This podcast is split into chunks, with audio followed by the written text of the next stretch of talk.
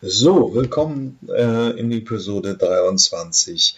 Ähm, heute können Sie als zukünftiger Elektromobilist sich darüber informieren, was in Sachen Ladesäulen abgeht. Sieht immer noch schlecht aus, es gibt eine neue Marktstudie, die Lage ist immer noch nicht verbessert zu 2018. Bei der Bundesregierung ist da ein ähm, Treffen mit der Kanzlerin ziemlich ergebnislos verstrichen. Was haben wir denn noch? Ähm, die SPD möchte die Elektroautoprämie nochmal umbauen und sozialer ausgestalten. Die Batteriefertigung wird jetzt von drei europäischen Konzernen angenommen und es soll eine Fertigung in Deutschland geben. BMW sieht den Markthochlauf des Elektroautos kritisch. Ich konnte es gar ähm, bringe ein paar Gegenargumente. Dann haben wir noch Lightyear One aus den Niederlanden, ähm, sehr überzeugende Reichweite mit 750 Kilometern, allerdings auch ein Preis von 120.000 Euro. Wir berichten nochmal, wie man zu seinem gebrauchten Elektroauto kommt, mittels der Deutschlandwelle. Ähm, bei Apple, bei, äh, bei Apple tut sie nochmal was in Sachen autonomes Fahren und nun ist ähm, der Elektroauto ähm, Carsharing Schernau in Berlin gestartet. Okay, bis gleich. Ja, heute die erste Rubrik elektrisch tanken. Wieder schlechte Nachrichten. Ähm, der Ökostromanbieter Lichtblick zusammen mit dem Marktforschungsinstitut Statistiker hat seinen äh, Ladesäulencheck ähm, rausgebracht. Er kommt leider zu ähnlichen Ergebnissen wie auch schon 2018. Es ist immer noch ein sehr monopolisierter Markt. Ähm, teilweise ist das Tanken an ähm, ähm, Ladesäulen teurer als Benzin. Da gibt es einige sehr böse Beispiele. Es ist immer noch sehr regionale von Monopolen geprägt, ähm, mit einer ziemlich undurchsichtigen ähm, Preisbindung. Seit 1. April sollten ja nun auch äh, verbrauchsgenaue Abrechnungen erfolgen. Das ist bislang bei den getesteten Stationen nicht überall der Fall. Ähm, kritisch zu sehen.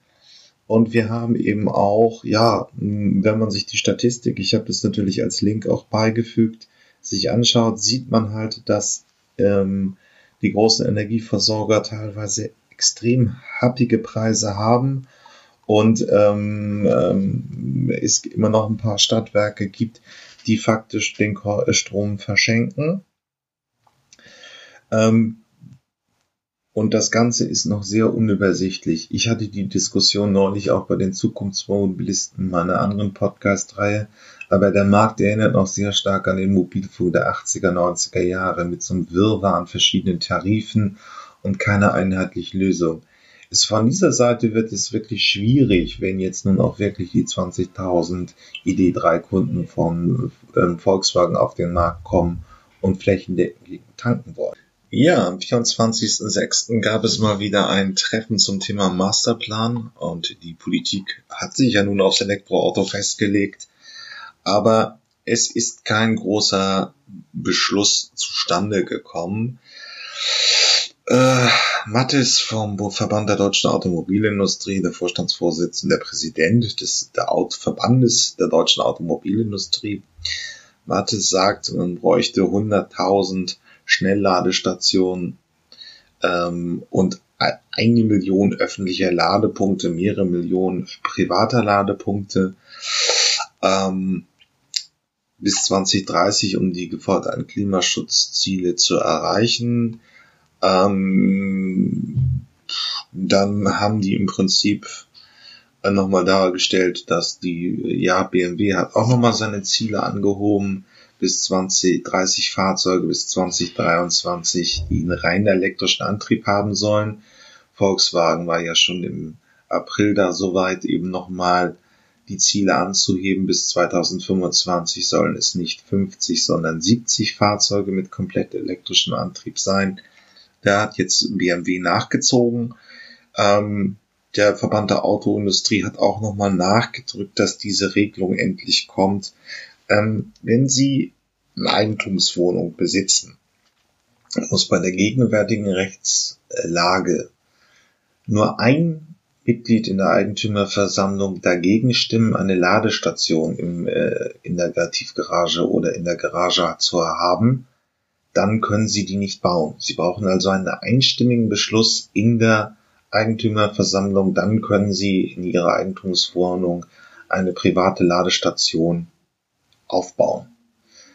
Das ist natürlich irgendwie ziemlich Banane. Das ist, vor allen Dingen, es führt eben auch dazu, also sie haben irgendwie eine Eigentumswohnung für 500.000 Euro, da ist die Garage mit 40.000 Euro drin und dann können sie da nicht mehr oder weniger eine Stromleitung hinlegen, was natürlich eine ziemlich äh, alberne Regelung ist. Das wollte Bundesminister, Justizministerin Barley auch bis zum April aus dem Weg geräumt haben, ist aber immer noch nicht aus dem Weg wie wir dieser Pressemitteilung entnehmen können. Das ist natürlich bitter und auch natürlich ein Hemmnis auf dem Weg zur elektromobilen Zukunft. Ähm, da wird einfach jetzt eben eine Mietrechtsanpassung nochmal gefordert. Ob das zur Sommerpause oder noch in diesem Jahr kommt, bleibt fraglich. Ja, ähm, es ist also nicht viel rausbekommen beim Elektroauto-Gipfel am 24.06., außer dass sich alle nochmal zusammengesetzt haben aber dann sehen wir mal, was, wie es da weitergeht. Okay, bis gleich. Ja, im dritten Teil von Elektrisch tanken geht es heute nochmal um Tesla. Die haben jetzt auch wieder Bemühungen geäußert, zusammen mit Wechsel, einem Technologieunternehmen, eigene Batterien zu bauen. Sie wollen die Abhängigkeit von Panasonic, dem traditionellen Elekt äh, Batterielieferanten von Tesla, verringern. Panasonic liefert schon seit 2011 die Batterien für Tesla und damit sind sie ja jetzt auch, haben sie ihre führende Position eben auch aufgebaut. Ähm, die ähm, Fahrzeuge haben mit die größte Reichweite in ihren Klassen. Der Tesla 3 in der Kompaktklasse oder das Model S in der, in der Oberklasse. Aber wie auch schon Volkswagen und andere ähm, hat man eben die Bestrebung, ähm, jetzt eben unabhängiger zu werden und nicht eine einseitige Abhängigkeit vom Batterielieferanten zu bauen. Nochmal der Hintergrund.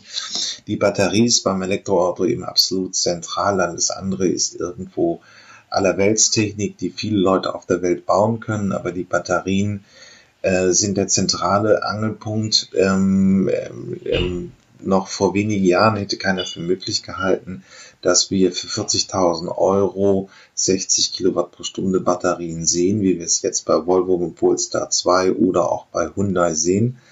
Die Technologie hat da rasant äh, Fortschritte gemacht.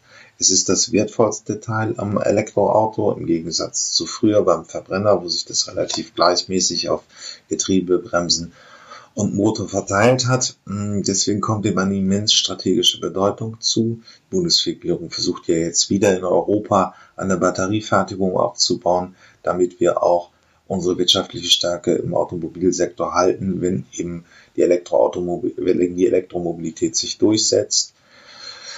Und deswegen eben auch die Bestrebung bei Tesla unabhängiger von Batterielieferanten zu werden. Okay, bis gleich.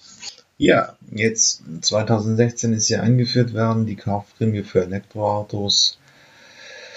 Äh, ähm, 4000 gibt es für privaten Kunden von einem Elektroauto, 3000 ähm, in der gewerblichen Anwendung.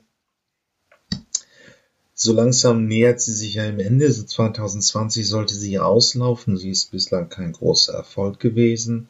Sie kam ja aber auch bevor jetzt die äh, deutschen Autohersteller ihre Elektroautos auf den Markt bringen. Man muss dazu sagen, 70 Prozent des deutschen Autoabsatzes geht eben auch an die deutschen Konzernmarken. Es ist immer noch ein sehr heimisch geprägter Markt. Also wir kaufen zwar unsere Unterhaltungselektronik aus Japan und Südostasien, aber eben unsere Autos eben noch aus dem guten Deutschland.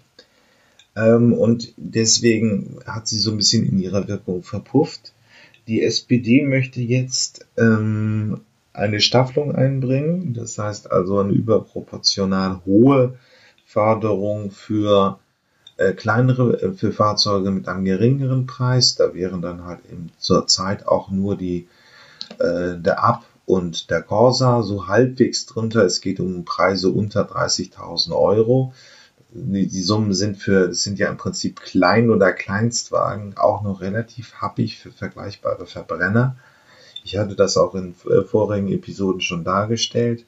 aber es soll nun auch ähm, eben eine überproportionale Förderung für diese kleine, äh, für diese preisgünstigen geben, um einfach auch einkommensschwachen Menschen ähm, die Chance zu geben, ein Elektroauto zu kaufen. Und man muss dazu sagen, der Durchschnittspreis eines Gebrauchtwagens in Deutschland ist 8.400 Euro. Das heißt also, so richtig arm sind die auch nicht, die sich dann ein kleineren, äh, kleineres Elektroauto kaufen ähm, für 30.000 Euro, aber die äh, SPD möchte eine soziale Ausgestaltung der Förderpolitik vornehmen.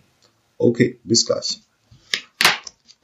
Ja, ähm, erster Punkt bei Neues aus der Autoindustrie. Übrigens nochmal hier der Hinweis, wenn Sie das bei YouTube hören, ähm, Sie haben natürlich bei den Podcatchern die Möglichkeit, weil ich Kapitelmarken setze, einfach Teile zu überspringen, die Sie nicht sonderlich interessieren.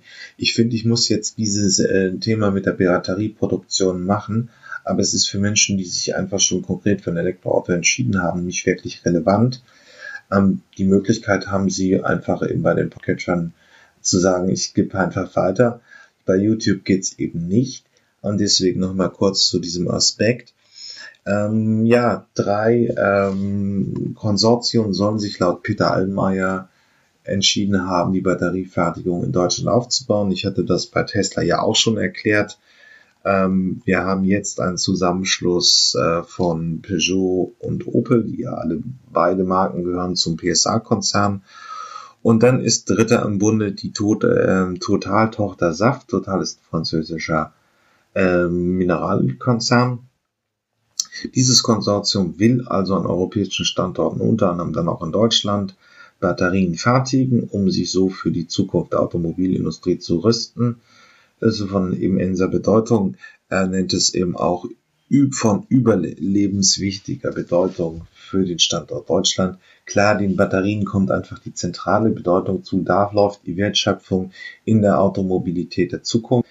Ähm, alles andere am Elektroauto kann fast jeder auf der Welt bauen, aber da hat man auch einen Wettbewerbsvorteil und wir haben leider seit ähm, Anfang der 90er Jahre die einzigen wirklichen Produktionsunternehmen für Batterien mit Warta verloren in Deutschland. Deswegen haben wir keine richtigen Produktionskompetenzen in dem Feld und das wird bei der Etablierung der Elektromobilität problematisch. Ja, der BMW-Entwicklungsleiter äh, Klaus Fröhlich hat laut gegeben und äh, angemerkt, dass momentan noch kein Kundenwunsch gegenüber rein elektrischen Autos in Europa feststellbar ist. Äh, die Infrastruktur ähm, Ausbau, also Ladesäulen im Wesentlichen sind noch nicht so ausgebaut, als dass der europäische Kunde wirklich ein voll elektrisches Auto haben will. Das ist sicherlich irgendwo richtig, aber da widerspricht sich BMW auch, denn bei dem Elektromobilitätsgipfel im Bundeskanzleramt haben sie eben auch nochmal die Ziele angehoben. Es sollen jetzt 25 elektrische Fahrzeuge bis 2023. Dieser Podcast ist im Mai 2019 aufgenommen worden, auf den Markt kommen. Also obwohl sie irgendwie keine Marktakzeptanz sehen, weiten sie ihre Ziele für elektrische Fahrzeuge im Markt aus. Im Kern meint er, dass ähm, die vollelektrischen Fahrzeuge nur in China und äh, Kalifornien abzusetzen sind, weil die Menschen dort auch mehrere Fahrzeuge nebeneinander setzen. In Europa dominiert eben ein Fahrzeug für die Familie. Das muss dann alle Bedürfnisse abbilden. Und die Deutschen sind eben auch noch nicht bereit, so sagen wir mal 10.000 Euro mehr für 600 Kilometer Reichweite zu bieten, als äh, ähm, wenn man nur 350 Kilometer Reichweite hat. Also die Reichweitenangst äh, spielt da noch eine Rolle, wenn ich einfach ein bisschen mehr in eine größere Batterie investieren sollte. So jedenfalls der Entwicklungsleiter von BMW. Schlüssig erstand sich das für mich auch nicht. Man darf nicht vergessen, dass BMW nun anfängt, seine Idee-Reihe die Bestellung zu öffnen. Und hier soll ein großer Kundenansturm gewesen sein für Fahrzeuge um die 30.000 Euro immerhin auch nicht sonderlich günstig für ein Kompaktfahrzeug, ähm, eben mit voll elektrischem Antrieb und ausschließlich elektrischem Antrieb. Ähm, ja, das ist einerseits das, 20.000 Bestellungen muss man auch in Relation setzen vom Golf werden pro Jahr. Im klassischen Verbrenner auch nur ähm, 200.000 Einheiten abgesetzt, 220.000, also ein Zehntel der Jahresleist äh, Jahresabsatzes von ähm, Golfs in Deutschland wird schon vorbestellt von, von vollelektrischen Fahrzeugen. Tesla ähm, dominiert jetzt schon den Markt in Österreich, der nicht übermäßig subventioniert wird. Also so ganz ähm, sehe ich diese düstere Prognose für den elektrischen Absatz in Europa nicht.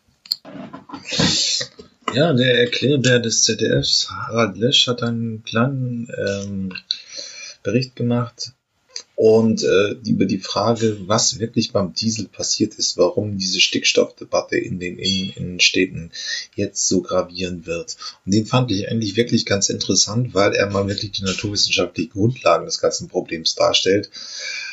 Ähm, das ist jetzt zwar nicht ganz top aktuell, aber wir sind ja auch im Sommerloch, da kann man das mal machen ähm, und die Frage nachgehen, ähm, was da wirklich in der Chemie, äh, in unserer, in der, was in der Luft so an chemischen Belastungen oder Emissionsbelastungen ist ähm, und was das jetzt einfach für die äh, Zukunftsmobilität bedeutet. Okay, bis gleich.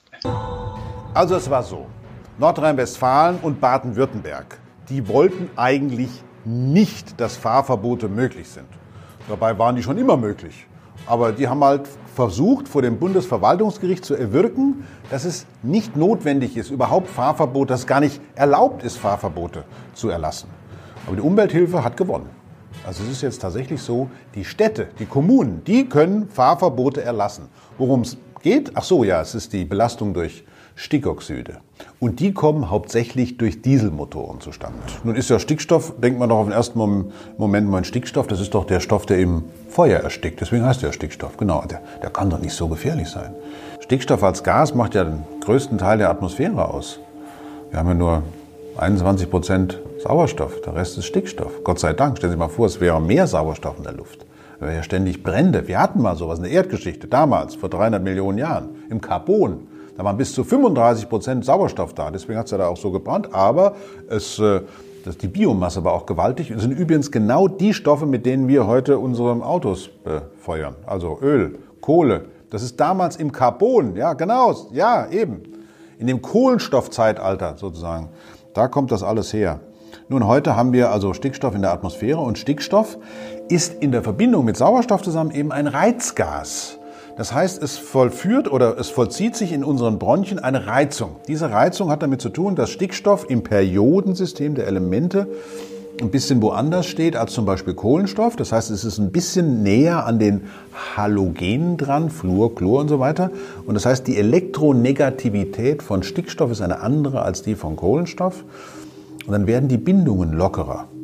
Und lockerere Bindung bedeutet aber auch, wenn es nicht gerade Stickstoff mit Stickstoff ist, sondern Stickstoff mit einem anderen Stoff, dann sind diese Bindungen lockerer und diese lockeren Bindungen führen zu Radikalen, also zu Atomen, die dann wieder Verbindungen eingehen und das kann Entzündungen verursachen. Also Reizungen zunächst und wenn etwas gereizt ist und es wird länger gereizt, chronisch vielleicht sogar gereizt, dann kann es zu Entzündungen kommen und Entzündungen sind häufig genug auch der Vorbote oder die Vorstufen für Tumorbildungen. Und das wird natürlich auf keinen Fall gewollt sein, das ist doch klar. Also das zunächst einmal zu diesem Naturwissenschaft. Ja, der vielbeschworene Lobbydruck hinterm Diesel. Äh, nur um das jetzt mal ein bisschen ökonomisch reinzukriegen. Ähm, bis Anfang der 80er Jahre gab es so gut wie kaum Diesel im Privatsegment. Da waren es LKWs. Jetzt 2016, 2017 machte der Diesel ungefähr äh, 50 Prozent vom Autoneuwagenabsatz aus. Ähm, ja, was hat für ihn gesprochen? Einfach der geringere Spritverbrauch. Ähm, aber es gibt auch, was er jetzt nicht so also, äh, hervorhebt, ähm, die Mineralölindustrie hat in den 80ern auch lobbyiert, dass der Diesel doch wieder eine höhere Wertschätzung von der Politik bekommt, weil er ähm, weil sie irgendwie ihn auch mal loswerden wollten und ähm, mehr Absatz sich erhofft haben. Und deswegen hat es jetzt so, naja gut, klar, das steht ja, stand ja nur auch in der Zeitung, dass es eben bei den Prüfverfahren wirklich massive Defizite gab, vom TÜV, von anderen aber auch, auch von den Medien, auch vom Automobiljournalismus. Und jetzt ist es vorbei, aber ich, ich, ich glaube, es bringt einfach auch nicht mehr viel, dem Diesel hinterherzutragen. Ähm, auch wenn es jetzt äh, Christian Lindner irgendwo auch immer anders sieht oder andere. Äh, der, der größte Autohersteller der Welt, ähm, Volkswagen, hat es nicht mehr geschafft, die jetzt geltenden Klimaregeln mit dem Dieselantrieb einzuhalten. Und von den anderen Autoherstellern wissen wir es nicht, weil es nicht solide getestet worden ist. Aber es ist absolut plausibel anzunehmen, dass es da auch Defizite gab. Es kommt ja alles so kleckerweise nach oben. Das heißt, es geht alles in Richtung Elektromobilität. Das arbeitet er jetzt nochmal in den gewissen Weise auf. Okay, bis gleich. Das hat man aber auch in vielen anderen Bereichen nicht getan, wenn jetzt mal ganz ehrlich ist. Ich bin selber ein Autofahrer. Die Verbrauchswerte, die in den Verkaufsbroschüren der Automobilindustrie angegeben wurden, die hat doch kein Mensch jemals erreicht. Und da müssen wir natürlich schon sagen, dass wir hier einen klassischen Fall von, ja, von Lobbymissbrauch vor uns haben. Ganz offensichtlich gab es doch in einem ganz enormen Umfang den Einfluss von denjenigen, die ein Interesse daran hatten, dass der Verbraucher auf der einen Seite immer schön den Eindruck hatte, die überprüfen das gut, die machen das richtig, die sorgen auch dafür, dass mein Auto möglichst wenig verbraucht, aber das Ganze eben unter Bedingungen, ich, ich, ne, nehmen wir doch mal folgenden Fall an, nur mal für Spaß, nur mal für Spaß. Da wäre eine Schulklasse dabei gewesen, wenn die Autos getestet worden waren. Nehmen wir mal so 16-, 17-Jährige, Oberstufe.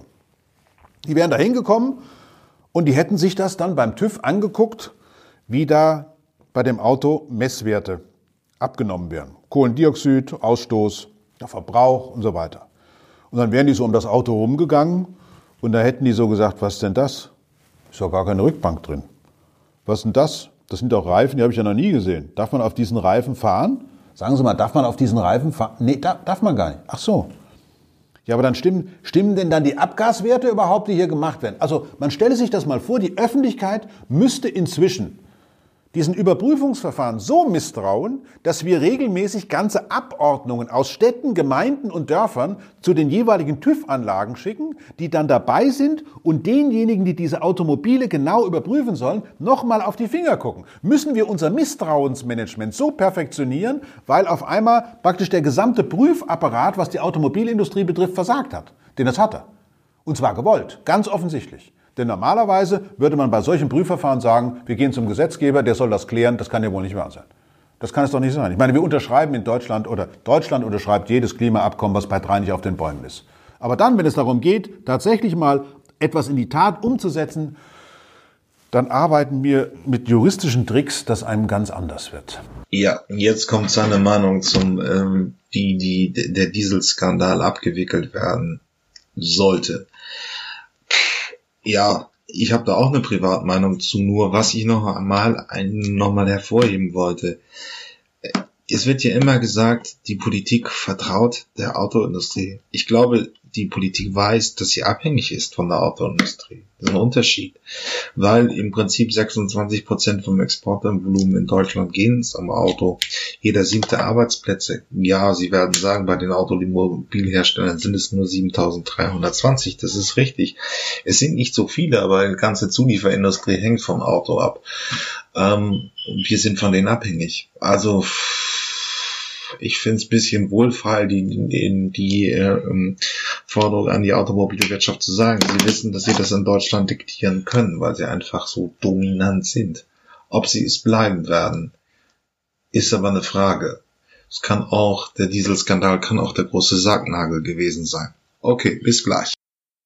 Überzeugung, dass es nicht sein kann, dass wir jetzt den Umweg darüber gehen, dass wir zunächst einmal die Kraftfahrzeugbesitzer bestrafen durch Fahrverbote, durch mögliche Fahrverbote in den Städten, sondern dass wir direkt auf die Automobilhersteller gehen und ihnen sagen, Freunde, ihr habt den Mist gebaut, ihr müsst auch dafür gerade stehen. Jetzt kann man natürlich sagen, mein Gott, es gibt 15 Millionen Dieselautos in Deutschland, wer soll denn das bezahlen? Das kostet ja, wenn man dem ADAC, auch einer nicht esoterischen Institution, die ja sehr dem Auto zugetan ist, glauben darf, dann liegen die Kosten zwischen 1000 und 3000 Euro. Ähm, die werden wahrscheinlich billiger werden, wenn diese entsprechenden Einrichtungen, die Hardware-Einrichtungen, also in großer Menge hergestellt werden. Dann können wir damit rechnen, dass wir vielleicht bei Kosten von 15 Milliarden liegen. Also pro Auto ungefähr 1000 Euro. Und 15 Milliarden, da lachen doch die Automobilkonzerne nur drüber. VW, Mercedes-Benz, BMW, die machen im Jahr um die 8 Milliarden Euro Gewinn. Gewinn. Da können die doch 15 Milliarden, ich will nicht sagen aus der Portokasse bezahlen, aber wenn sich VW schon in den USA schuldig bekannt hat, der Täuschung, der Verschwörung zum Betrug, dem Verkauf von Waren unter falscher Angabe, dann sollten Sie doch auch in Deutschland, wenn Sie schon nicht verdonnert werden können, wenigstens den Mut und den Anstand besitzen, das eben in Deutschland genauso zuzugeben, das zu bezahlen und damit auch dafür zu sorgen, dass das Branding Made in Germany nicht ganz so farblos dasteht, wie es seit diesem Skandal eigentlich überall auf der Welt leider nur noch dasteht. Da hat er mit dem Beitrag, der gute Harald Lesch, uns mal schön die Grundlagen vom Dieselskandal erklärt und warum der Diesel auch nicht so wahnsinnig super ist. Also äh, nicht auf den Euro 6 hoffen, der schafft fast auch nicht mehr die äh, Zulassung und äh, wird schwierig in den Städten zu fahren sein.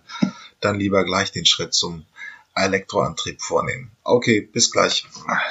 Lightyear aus den Niederlanden hat wieder mal laut von sich gegeben, ein extrem äh, radikales Konzept. Es ist ein Oberklasse-Fahrzeug für der Preis wird um die 120.000 Euro sein. Momentan ist mehr ist noch nicht bekannt. Ähnlich wie Sono Motors äh, wird auf der Karosserie Solarzellen verwendet werden, so dass das Fahrzeug sich auflädt Spannend sind auch wirklich die Leistungsdaten. Also wir reden von 725 Kilometern Reichweite. Und äh, das ganze Fahrzeug ist komplett auf Energieeffizienz getrimmt ähm, und soll über Nacht ähm, geladen werden. Es ist also, das Fahrzeug ist so energieeffizient, dass wir keine Schnellladeinfrastruktur brauchen. Wir reden also nur über einen normalen 230 Volt Anschluss, so wie er überall in, in Europa vorhanden ist. Ähm, der Energieverbrauch wird angegeben mit 38 Kilowatt pro Kilometer.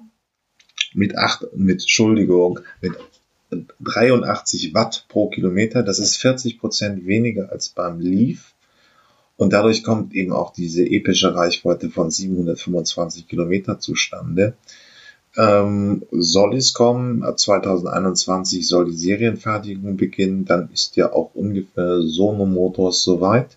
Unser deutsches Startup, wenn die auch im Prinzip nur einen Kleinwagen auf die Straße bringen, das sind sonst weiter nicht vergleichbar. Aber die Niederländer haben da erstmal laut gegeben. Okay, bis gleich. Ja, die Deutsche Welle hat einen sehr schönen Beitrag gemacht, den ich hier auch beigefügt habe, deswegen hebe ich ihn auch nochmal vor, wo sie ähm, ein paar Tipps zum elektrischen, äh, zum gebrauchten Elektroautokauf geben. Was kriegt man für sein Geld beim elektrischen Gebrauchtwagen? Volker Bandlow, der hat auch schon bei mir ein Interview bei den Zukunftsmobilisten gegeben, äh, wurde als Ansprechpartner vom ADAC ausgewählt. Er meint eben auch, dass, äh, das hat er bei mir im Interview auch gesagt, dass die Fahrzeuge durchaus eine Million Kilometer durchaus laufen können. Ähm, der Elektromotor ist, wie gesagt, technisch sehr einfach, sind 25 bewegliche Teile, beim Vierzylinder sind es 1000, weniger Verschleiß, ist es weniger anfällig. Ähm, deswegen sind solche hohen Kilometerleistungen wahrscheinlich zu erreichen. Dann sollte man eher laut Volker Bandelow darauf achten, ob die Karosserie, die Sitze und ähnliches wirklich noch im guten Zustand sind. Ähm, man muss, wenn man jetzt sehr günstig unterwegs ist, wenn man die Fahrzeuge von 211, den Mief und den Ion sehen wird, mit 120, 150 Kilometer Reichweite fahren, ähm, will man das sich antun, kann man wirklich mit so einer geringen Reichweite leben. Die jüngeren Fahrzeuge der Modelljahrgänge 16, 17, 18 haben, bieten ja durchaus schon 300 Kilometer, das Doppelte de facto. Andererseits muss man eben auch sehen, manche Menschen brauchen für die tägliche Pendeldistanz nicht mehr als 120 Kilometer. Lange Strecken übernehmen viele, machen die meisten Menschen oder viele Menschen, die ich kenne, ohnehin mit der Bahn. Das heißt, man braucht diese großen Ladedauer nicht. Ähm, zum Thema Batterie und Schnellladung. Wenn ein Fahrzeug pausenlos, also immer durchsteckt, schnell geladen wird, also mit DC-Spannung über 150, dann kann das schon einen Einfluss auf die Lebensdauer der Batterie haben. Ähm, dann sollte man den Preis reduzieren. Ähm, die Schnellladungen gehen, äh, reduzieren halt ein, wahrscheinlich die Lebensdauer der Batterien. Wir wissen in diesem Innovationsfeld das selber nicht so ganz genau, weil wir keine großen Vergleiche haben. Auch die Zahl mit einer Million Kilometer ist in der Tat ähm, zwar auf, basiert auf Erfahrungswerten des TÜVs, aber es ist keine, keinewegs sicher, dass das auch immer abgerufen werden kann. Aber es ist natürlich auch bedeutend mehr als die 200, 250.000 Kilometer, die mit Verbrennerfahrzeugen zu absolvieren sind. Und dann rechnet sich das Elektroauto. Explizit in Süddeutschland ist es schwierig, gebrauchte Elektroautos zu finden, weil die Prämie in Österreich auch für gebrauchte Fahrzeuge bezahlt wird und deswegen kaufen österreichische Händler den Markt in, Deutsch, in Süddeutschland leer. Ähm, ich will noch einen Aspekt, der in dem Artikel von der Deutschen Welle nicht beigefügt, äh, nicht aufgeführt wird, ist anmerken.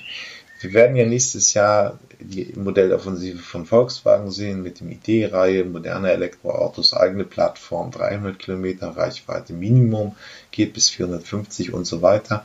Wie ich hatte es in diesem Episode, ich hatte es aber auch schon häufiger gesagt, BMW kommt mit neuen Modellen, Volkswagen kommt mit 70 Fahrzeugen bis 2025 und das bedeutet, dass die Elektroautos von 2012, also die erste Welle der MIF, die erste Generation des Leafs von Nissan und so weiter, wahrscheinlich massiv im Preis fallen werden, weil sie technisch sehr schnell veralten werden. Das heißt, man kann nächstes Jahr mit diesen alten Elektroautos noch einen großen Schnitt machen, denn dann werden die Preise für diese Fahrzeuge verfallen, weil es innovativere und bessere Produkte bei Elektroautos auf dem Markt gibt. Okay, bis gleich. So, nochmal was Neues von Apple, ähm, Thema autonomes Fahren. Apple war, fehlt eigentlich noch unter den Großen, also Waymo, die Autotochter von Google, gilt jetzt ein bisschen als führend, was die Technologie angeht. Sie haben auf jeden Fall am meisten Testkilometer für autonome, selbstfahrende Fahrzeuge absolviert. Ähm, nur, hm, Apple fehlt einfach noch in dem Konzert der Großen. Also das ist ja so ein Konfliktfeld oder es ist jetzt kommen irgendwie die Software-Multis aus den USA in dieses Themenfeld rein und so werden praktisch dann auch Mobilitätsdienstleister. Nur Apple hat bislang gefehlt. Sie hatten ein Projekt, das ging auch durch die KZ und Titan hieß es. 200 Spezialisten weltweit ist es nun eingestampft. Und deswegen war in den letzten Jahren, also 17, 18, nichts los mit Apple. Nun passiert aber trotzdem nochmal was. Sie haben ein Startup gekauft namens Drive AI. Und da kann man ja nun vermuten, ähm, dass Apple das Thema noch nicht aufgegeben hat und in dieses Themenfeld des selbstfahrenden Autos rein möchte. Drive AI ist selbst auch eine Ausgründung auch von Stanford und hat auch schon eine Partnerschaft mit dem Fahrdienstleister Lyft. Das ist das gleiche wie Uber. Also man kann über eine App ähm, sich eine Fahrt ähm, buchen. Eine Privatperson kommt mit dem Auto vorbei und bringt einen von A nach B. Das ist in Europa, in Deutschland nicht zugelassen, aber weltweit schon ein absolutes Thema. Drive AI fällt auch noch dadurch auf, dass sie eine Kommunikation eben zwischen äh, Passant und ähm, Auto ermöglicht über ähm, ähm, na, wie heißen die Dinger, Seitendisplays, also relativ fortschrittlich, was die Thema Kommunikationstechnologie angeht. Nun werden wir sehen, beobachten wir das mal weiter, ob Apple noch wirklich ähm, jetzt auch mal dann Tests macht und Fahrzeuge auf die Straße bringt und vielleicht auch den ähm, Rückstand zur Google-Tochter Waymo aufheben will. Okay, bis gleich. Ja, Volkswagen hat nun seinen Share Now in Berlin gestartet. Das war ja bei mir auch schon Thema im Podcast. Also von der ähm, Hauptbahnhof bis zum Ring und außerhalb äh, kann man jetzt eben 1500 elektrische Golfe und Ups werden bald kommen, mieten. Der Nutzungsminute kostet 0, äh, 90 Cent. Ähm, es ist sicherlich endlich der Auftakt. Ich hatte ja hier auch schon ein ähm, äh, Next Move drin, die also Sharing mit ähm, Elektroautos anbieten. Ähm, die sind herstellerungebunden. Bei Schernau wird es im Fahrzeugen der Volkswagen-Gruppe sein. Und äh, die bekommen auch schon die Idee-Fahrzeuge aus dem Hause Volkswagen, also die modernen elektrischen Autos, die jetzt bestellt werden können. Ja, äh, das äh, ist halt in dem Sinne der Trend dahin. Fürs Sharing äh, lohnt es sich auch, die Reichweiten passend zum Elektroauto, die im Sharing-Dienst gefahren werden. Und nun ist endlich der Marktstart erfüllt. Damit hat Volkswagen ja dann auch schon neben Moja, die hab, über die habe ich auch schon berichtet, ähm, das ist praktisch ein Sammeltaxidienst, ähm, nun auch ShareNow eben wirklich in Carsharing mit Elektroautos möglich gemacht. So, das war Folge 23. Mir hat es mal wieder Spaß gemacht. Auch im Sommerloch passiert einiges in Sachen Elektromobilität. Und wie immer gilt die Aufforderung, wenn Sie Elektroautos äh, Fahrer sind oder einfach Autohändler in dem Bereich, Elektrohandwerker, bitte melden Sie sich, ich würde Sie gerne mal in dieser Podcast-Reihe hören, um über Ihre Erfahrungen in Sachen Elektromobilität zu sprechen. Bitte vergessen Sie auch nicht, mich äh, positiv zu bewerten, ähm, hier auf welchem Podcatcher Sie auch immer das, diesen Podcast hören. Okay, bis zur nächsten Episode.